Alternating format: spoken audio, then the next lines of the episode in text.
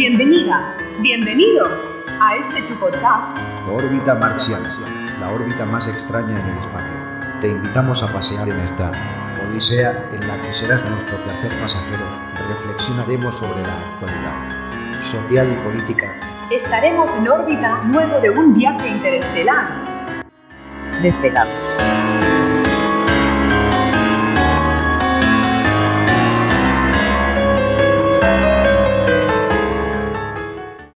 Bienvenidos a este cuarto episodio de la órbita marciana, la órbita más extraña del espacio. Mi nombre es Juan Carlos y les doy la bienvenida. No olviden que pueden escribirnos a gmail.com. Nuevamente me encuentro con mi hermano Pablo, que nos hará los comentarios del tema de hoy desde la tropical Brasil. Hemos cambiado la intro para estar un poco a tono con el Halloween, que se festeja hoy 31 de octubre. Sin olvidar que estas tierras celebramos todos santos y hacemos nuestra mesa con tantahuaguas, que es un pan con forma humana que recuerda a los muertos de una familia. Este jueves 28 de octubre, la Asamblea Legislativa en sus dos cámaras, senadores y diputados, determinaron por dos tercios de sus miembros eliminar los dos tercios de su reglamento. Sí, señores, lo que escucharon, por dos tercios de diputados y senadores eliminaron el requisito de los dos tercios de votos exigidos en su reglamento. Pero ¿qué son los mentados dos tercios? ¿Para qué sirven y por qué los reclamos? En política y especialmente en el ámbito parlamentario, lo que se pretende es llegar a acuerdos con el fin de obtener el apoyo de una parte de los que representan al pueblo. Para lograr estos acuerdos, se utiliza la votación y el sistema de mayorías. Esto se llama regla de las mayorías y existen diferentes tipos de mayorías. Mayoría absoluta, mayoría simple y mayoría, mayoría cualificada o calificada. ¿Qué opinas, Pablo, de todo esto que ha estado sucediendo con la eliminación de los dos tercios en ambas cámaras? Ah, bueno, buenos días o buenas tardes. Primero y antes que nada, como se ha calificado, esto de la eliminación de dos tercios es una maniobra política de los, de los ahora victoriosos ganadores de la última elección, que es el movimiento del socialismo. Ah, es una maniobra y como acostumbramos en Bolivia, todo se hace entre gallos y medianoche. La eliminación le va a permitir al presidente Luis Arce Catacora el tener parlamento en, en favor y por ende la mayoría manda, ¿no? Cuando la democracia supuestamente es el, poder consensuar leyes y, y grandes asuntos con la minoría. No nos olvidemos que en algún momento de nuestra historia había minorías como, como el PC1, con Roger Cortés, que pedían a gritos se les respete como minoría y que ellos tenían derecho a un curul. Eh, hubo, hubo problemas y demás. Sabemos que el, partido, el partido que está ahora en el poder es autoritario, o por lo menos tiene los tintes autoritarios, eh, le gusta la hegemonía, y bueno, quieren destrozar y, y poner por tierra a la oposición antes de empezar a gobernar, ¿no ve? Entonces es un tema delicado porque eh, supuestamente ya no tienen actuación, supuestamente lo hicieron en el momento en que en que se estaba otorgando las credenciales a los nuevos diputados. Supuestamente este Parlamento no podía tomar ninguna decisión fuera de ser lo de la pandemia.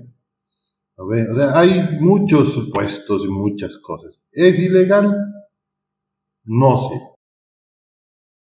Eh, ¿Ellos lo pueden hacer? Sí, lo pueden hacer. Y lo han hecho. Y es complicado, es, es jurídicamente. Quizás tú lo puedes interpretar de una forma mejor. Bueno, lo que han eliminado son ciertos artículos que si tú los ves a, primera vista, no te dicen mucho, no te dicen, bueno, han eliminado cositas de forma, pero lo han eliminado, por ejemplo, artículos referidos a la impugnación de elección de diputados. Han eliminado la aprobación por dos tercios de su reglamento de ética. Te han eliminado la aprobación por dos tercios de declarar sesión permanente dentro de cada Cámara. Han eliminado por dos tercios el dispensación de trámite. Ahora pueden dispensar el trámite de observancia de los requisitos del reglamento con simple mayoría. Igual pueden debatir una norma que esté para su aprobación y declarar suficiente discusión con simple mayoría cuando antes te exigían dos tercios. Y te han eliminado en Senado con la aprobación de dos tercios el ascenso a coronel, eh, de coroneles a generales. Lo que te quiere decir que ahora el coronel se tiene que corchar con un partido y no estar bajo la el paraguas de la ley. Con que se corche con el partido, el coronel va a tener aseguradita para ser general. Entonces, eso es lo que te han eliminado al decir ya no vamos a usar los dos tercios. Han dicho que los dos tercios perjudicaban. Este reglamento está vigente desde el 29 de enero del 2010, o sea, nueve años ha perjudicado el reglamento a los pobres señores masistas. Ese es el chiste. Ahora, este, colocar en un reglamento como estos los dos tercios es darle lo que mm, Norberto Bobbio, que es un filósofo italiano del derecho y la política, le llama, él nos dice que esto es la democracia contra las mayorías. Es poner equilibrio a la mayoría, ¿verdad? Para que obligarlo a que, a que pueda consensuar con los otros, con los que tienen la otra votación. Entonces, es nomás pues algo de lo que hay que sentirse indignado, no es nomás dejarlo pasar porque va, eliminaron los dos tercios igual, no. Esto sí es un reclamo que hay que ponerlo fuerte. Eh, ¿cómo, te digo? ¿No es el poder hegemónico que quieren conseguir. Es, es, es intentar ponerse por encima. No nos olvidemos de un pequeño detalle. El otrora presidente Evo Morales eliminó de cuajo casi cinco generaciones o cinco clases o cinco promociones militares para llegar a tener eh, una que esté de acuerdo con forma de pensar. Eso en su primer mandato.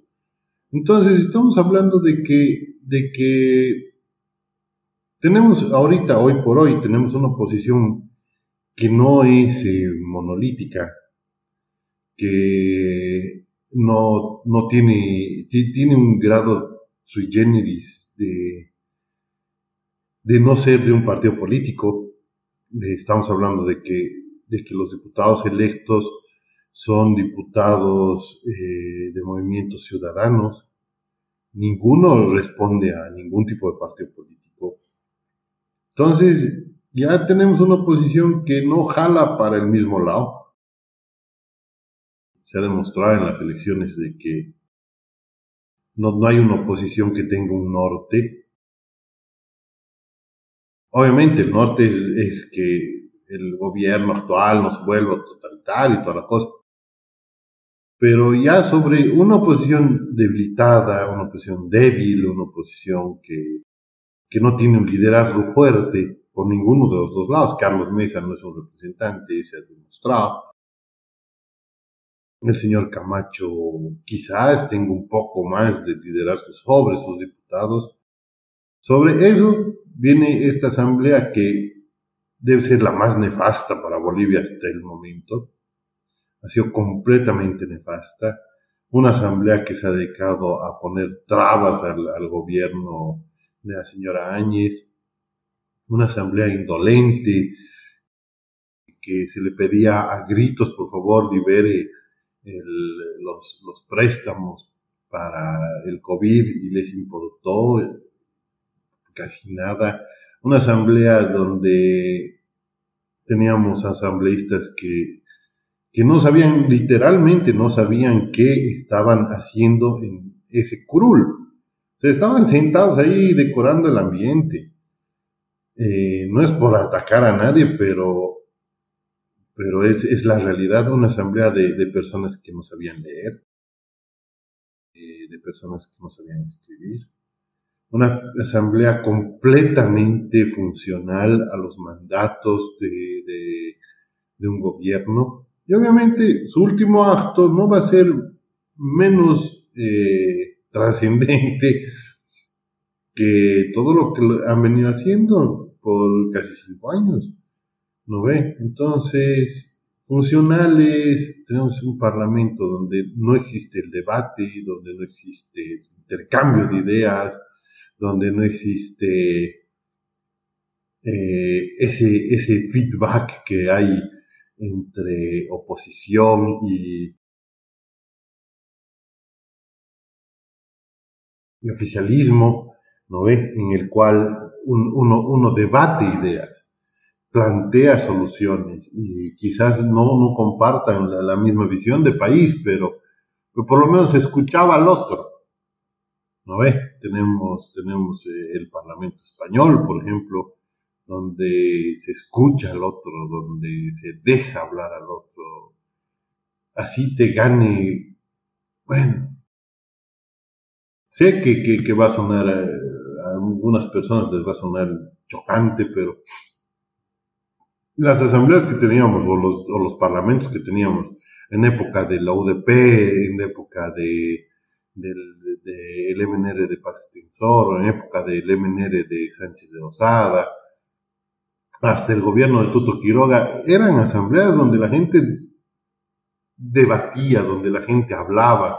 Ahora no, ahora es solamente un requisito un trámite que hay que pasarlo. Y obviamente saben que ese trámite va a perjudicar a la nueva gestión masista, entonces eliminamos el, problema, eliminamos el asunto y ya, listo, podemos hacer lo que queramos. Ese es el, ese es el problema de, de, actual que está atravesando Bolivia, ¿no? El problema de, de que tenemos una un, gobierno revalidado, que se siente fuerte, que se siente que se siente omnipotente y poderoso, obviamente con ese 55% muy dudoso que han obtenido, eh, y se sienten con la suficiente potencia como para decir, bueno, aquí se hace lo que yo quiero y vamos a someterlos.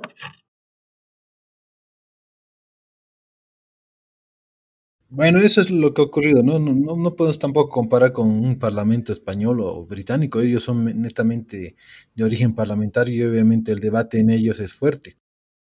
Pero lo que ha ocurrido aquí es que la eliminación de los dos tercios de cada reglamento de las cámaras nos demuestra una cosa, que no existe la intención por parte del MAS, como tú dices, ha vuelto fuerte con ese 55%, no existe la intención de debatir ni de conciliar con, la, con el perdedor. Sigue en, su idea de imponer, ¿no? ya sea por arbitrariedad o por lo que sea, ellos siguen imponiendo. Al final de cuentas estamos cayendo en lo que ya en 2015 los teóricos políticos y del derecho denominaron en un workshop constitucional como una democracia plebiscitaria, es decir, voy a votar por sí o por no, punto. Pero no voy a dejar que otro venga a, interponer una duda, a interponer un, pero, ni nada de eso, ¿no? En, la Universidad del Estudio de Palermo, en noviembre de 2015, ya dijeron eso. Y específicamente analizando el caso venezolano, boliviano y nicaragüense. ¿Qué quiere decir esto? Que nuestra gente que está en la oposición no están al día ni siquiera en, las cuestiones eh, doctrinarias de lectura no están al día ni siquiera con el ir a, estar presentes en, la Cámara, si no se hubieran enterado pues que querían hacerles esta jugada. Teníamos gastos en ambos lados, entre los azules y, entre los hijitos del Doria Medina y, y, los que después fueron demócratas, que carajo no ve. teníamos puro mancagasto en ambos lados, o sea, la gente está desprotegida, la gente no tiene representantes. Fue una asamblea, no quisiera darle un operativo, tú dijiste nefasto, es lo más suave que se les puede dar. Pero esa asamblea nefasta nos está dejando este problema. Ahora bien, de aquí para adelante, veremos si se posesiona o no hace, ¿no? Porque también está en duda. Pero si se posiciona, se va a gobernar como tú has dicho. Entre los que estén 10 tipos metidos en la asamblea van a aprobar lo que les dé la santa y real gana. Bueno, ahora, el otro, el otro aspecto que no se está viendo, ¿no ve? La asamblea para aprobar cosas serias, o por lo menos lo que, lo que tú lees y los conceptos de abogacía que tienen, eh, lo obligaba al partido, al oficialismo, lo obligaba a convencer al, al, a, las, a, la oposición de que ciertas medidas eran necesarias, ¿no ve? Por ejemplo, ese, ese impuesto que... Hacer llegar a consenso se le llama, exacto, sí. Exacto, ¿no ve? Ahora, pensando mal y hablando en voz alta, como, como decían, ¿no ve? Pensando mal y hablando paja, ¿sí? Lo que se ha dicho es ahorrenme dinero. ¿Por qué? Porque vamos a tener que pagar conciencias, ¿sí? Ya hemos visto, y no me pueden venir a decir que no, que, que diputados se han vendido, senadores se han vendido por un viajecito, por, por un carguito, por cualquier cosita, ¿no ve? Inclusive hemos tenido el caso de un diputado, senador, no me acuerdo, que lo han ido a recoger de pan en un avión oficial, ¿no ve? Entonces se está ahorrando dinero, se está ahorrando dinero porque el, el, diputado que va a entrar por la oposición, primero que, ya te digo, no le va a hacer caso a Carlos Mesa, porque no son partido político. O sea, eh, tenemos ese problema ahora, ¿no ve? Tienes un partido monolítico, funcional, con cuadros, cosa que yo pensé que no existía. Ya, pero además nos ha demostrado que es un partido político con cuadros monolítico y que tiene intención de renovación. ¿No ve? Evo Morales se fue a la mierda y bueno, ahora tenemos a Lucho Arce. Pero la idea es no soltar el poder. Y han vuelto. Con 55% contra todo pronóstico eh, existente. Inclusive el, mismo Lucho Arce no, creo que no se la creía. Ya hasta no se la cree. Pero bueno. ¿sí? El gran problema ha sido que, que le han dado poder, pero sin asamblea no es lo mismo que Evo Morales. Evo Morales mandaba y era un trámite, y los cuates levantaban la mano, ¿sí? No nos olvidemos que, que en la anterior asamblea teníamos asambleístas de muy buen nivel, entre esos la, la, expresidenta Áñez, teníamos a, a, a, Shirley, Shirley, no me acuerdo su apellido, que fue Franco. Franco, que fue candidata a la vicepresidencia y lo dejó en ridículo a, a García Linera, sí, una, una asambleísta de primera, bien metida la, la chica, hablaba simpático, pero que ella era como pelearte contra un muro, ¿no ve? Y ahora que tienes la posibilidad de, pararte y decir, esto no va a salir y de trancar ciertas cosas, de, de, poder evitar que, la hegemonía masista tome el control del, país y que la asamblea sea un pasaje nomás, eh, deje de ser así. Que tengas que, debatir con, los otros y que si te va, a costar el voto de un diputado, te cueste caro. Y bien caro, ¿no ves?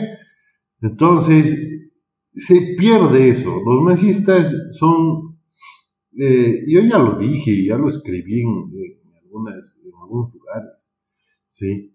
Eh, la mentalidad del, del masismo es autoritario, ¿no ve? Es, es, no es hegemónico, es, ellos pelean por un grupo, el resto del país les importa pepino, es el grupo Aymara, es el grupo cocalero, eh, y por eso van a pelear, y, no van a pelear por otra cosa. Y eso los lleva a ser hegemónicos, los lleva a ser autoritarios, los lleva a ser prepotentes, los lleva a, a ser eh, ilegales. Y les importa un pepino. Tengamos en cuenta que se sigue manejando las cosas como manejaba Evo Morales. Yo le meto y que el abogado resuelva. Para eso le pago.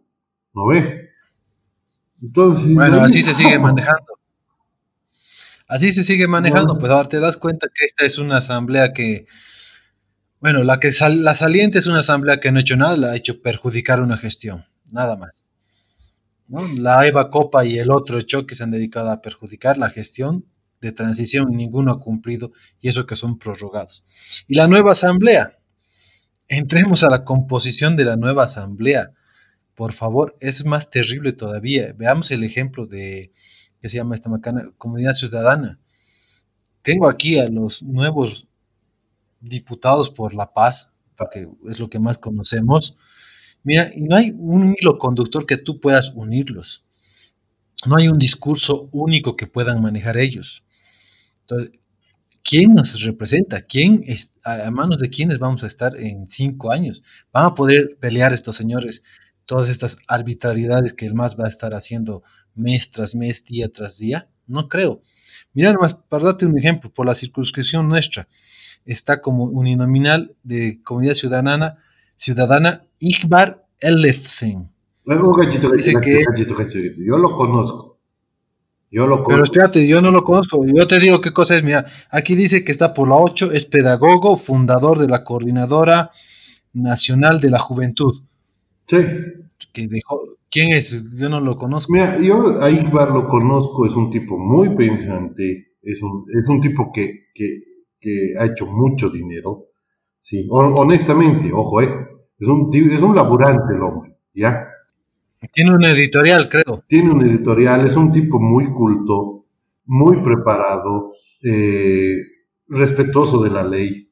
Sí, yo lo, yo lo conozco porque ha, sido una víctima de un abuso por parte de un, de un aborigen, ¿sí? que tú sabes quién es, ya, que tuvo el, descaro de, de, atentar contra una casa patrimonial en, el barrio de San Jorge, con una construcción ilegal y toda la cosa.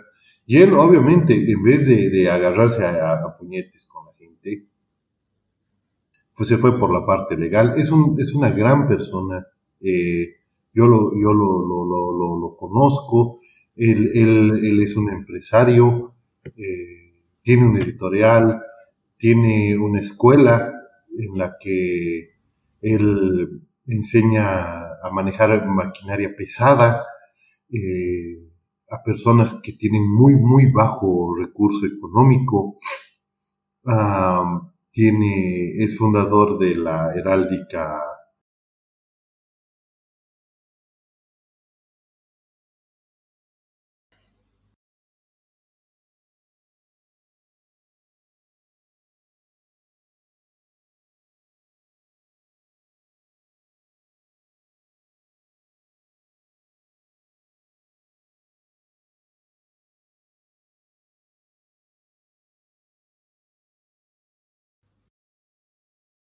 Hola, te he perdido. Ah, no, está bien. Entonces, como te decía, es un, es un, es un empresario. Ya. Sí, yo lo conozco, tengo el, agrado de conocerlo. El problema es que como político, como político, es su primera actuación. Entonces, no sé qué talla podrá dar. Como empresario y como persona, es una gran persona, es un gran empresario, es un buen amigo, y, pero como político, es su primera actuación como político. Y sé que si hay una persona... ¿Qué lo une? Escúchame, ¿qué lo une a, esta, a este señor, al Walter Villagra? Walter Villagra es un político, pero recicladísimo. Walter Villagra ya, ya era parte de la UDP. Mm. ese cargo es del FRI. ¿Qué línea, o sea, qué, hilo conductor van a tener estos? ¿Qué hilo conductor va a tener eh, este ILFEN, por ejemplo, con la senadora, la primera senadora de Comunidad Ciudadana de, de Cochabamba, que es representante por activismo pro animales? Uno va a ir con una idea y el otro con otra ideita. Uno va a ir defendiendo animales y el otro, el otro va a ir a defender un poco más al empresario por su condición empresarial. Sí, pero por lo menos yo de una cosa estoy seguro, que ISBAC no se va a vender al masismo.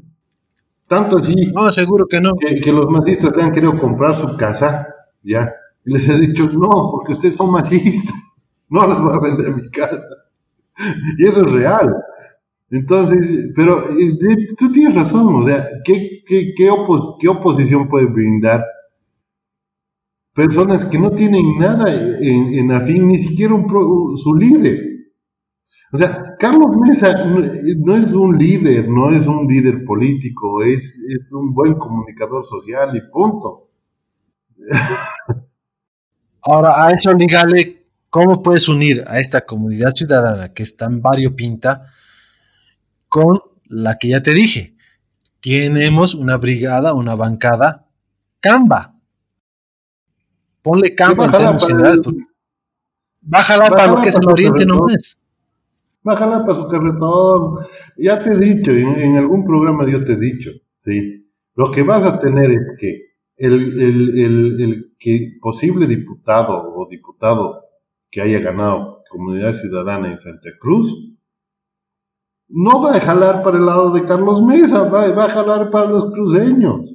Y tenemos, vamos a tener bancadas cruceñistas y se va a volver a armar una zona eh, ¿cómo te digo? Camacho ya lo dijo, lo dijo y lo dejó bien claro. ¿ah? esta elección nos ha demostrado dos cosas. Hay, ustedes y hay nosotros.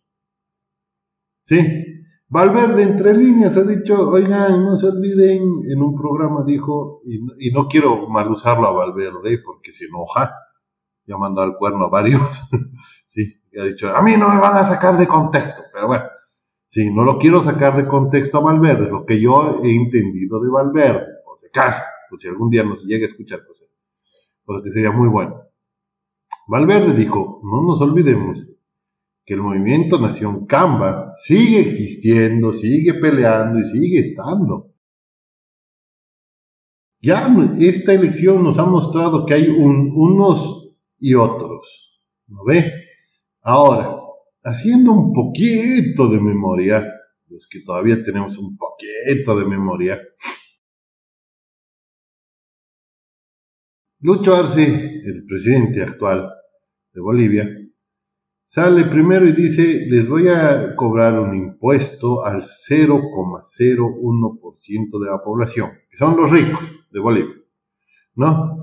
O sea, usted señora, no se preocupe si usted tiene su casita, su autito, su perrito, su gatito, no le voy a cobrar.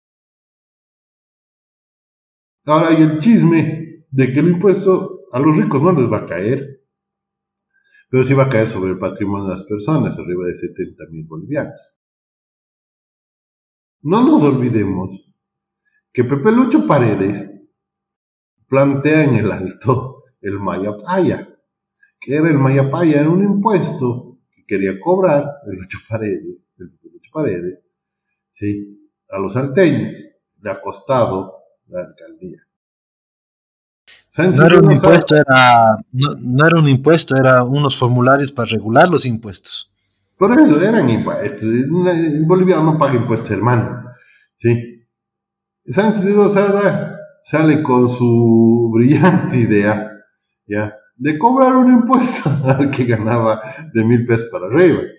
¿sí? Le ha costado la pega también, ¿no ve? Entonces, cuidado al, señor de Catacora, le cueste la pega lo de los impuestos. Antes de los tres meses. ¿Por qué? Porque, porque ¿a quién le va a caer el impuesto este? Sí, yo siempre he dicho, el rico rico, el dueño de la cervecería, el dueño de, de de, qué sé yo, de, de la mina San Cristóbal, esos tipos que tienen plata, siempre van a tener plata, ¿ya? Y van a saber qué hacer con su plata y cuidarla. El pobre, pobre, pobre, sí, que son la mayoría en Bolivia, el pobre que vive alquilado, el pobre que, que, que, no tiene casa propia, que, que es pobre, ¿sí? No le puedes cobrar impuesto porque no tiene nada. Entonces, un impuesto a quién le va a caer? A la clase media. Al tipo que, que construye una casa endeudándose 40 años, pagando, pagando 29% a, a, a la mutual, ¿sí? y que la tiene que alquilar porque su sueldo no le alcanza para pagar esa dichosa casa, vive en un departamento alquilado, O, quizás vive en un departamento heredado por, su familia, ¿no ve? Y así, a ese va a tener que pagar impuestos porque dice que tiene dos casas, ¿no ve? Y es la realidad, le va a caer a la clase media.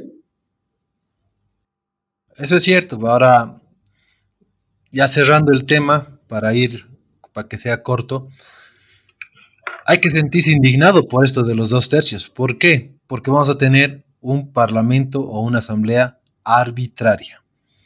Si no nos indignamos y estamos a tiempo, yo creo que perdemos el camino y realmente estos cinco años van a ser de sobrevivencia con este gobierno. ¿No? hermano, mira, yo, te voy a decir una cosa antes, porque me, encanta la palabra que tú usas de indignarse. Sí. La indignación, ya, no es por lo que está haciendo esta asamblea estúpida, mal conformada y toda la cosa. La indignación es como el más ha sacado 55%. Además, ¿no? Además. Eso es lo que indigna. Nos han pateado, nos han escupido, han quemado, han robado, han violado, han hecho todo lo que no se debía hacer y sacan 55%. O sea, ¿sabes qué da ganas de decirles, ¿saben qué, señores? Aquí está su asamblea, aquí están sus ministerios, aquí está mi casa, toma viejito, ¿sí? ¿Quiere ser un Hugo Chávez caminando en las calles con sus aplaudidores? gritando, expropiese, expropiese, expropiese, expropia, desgraciado. ¿Sí? Indigna Bolivia. Duele. Es, es algo que, que, que, duele. Merecemos esa asamblea llena de pelotudos. La merecemos. Merecemos que, que, que, que, que Catacora nos, nos maltrate cinco años. Merecemos. Merecemos. Nos hemos ganado. No lo voy a negar, eso también es cierto. Pero bueno, ya, ya nos hemos sacado los pelos y hemos gritado contra este santo gobierno. Para la siguiente, el siguiente programa, la injusticia boliviana, ¿te parece? Ah, perfecto. Eh, de la justicia boliviana. Vamos. Tenemos mucho que hablar de eso, desgracia. Entonces nos vemos para nos vemos para hablar de estos nuestros cuates en los de los que yo vivo día a día. sí.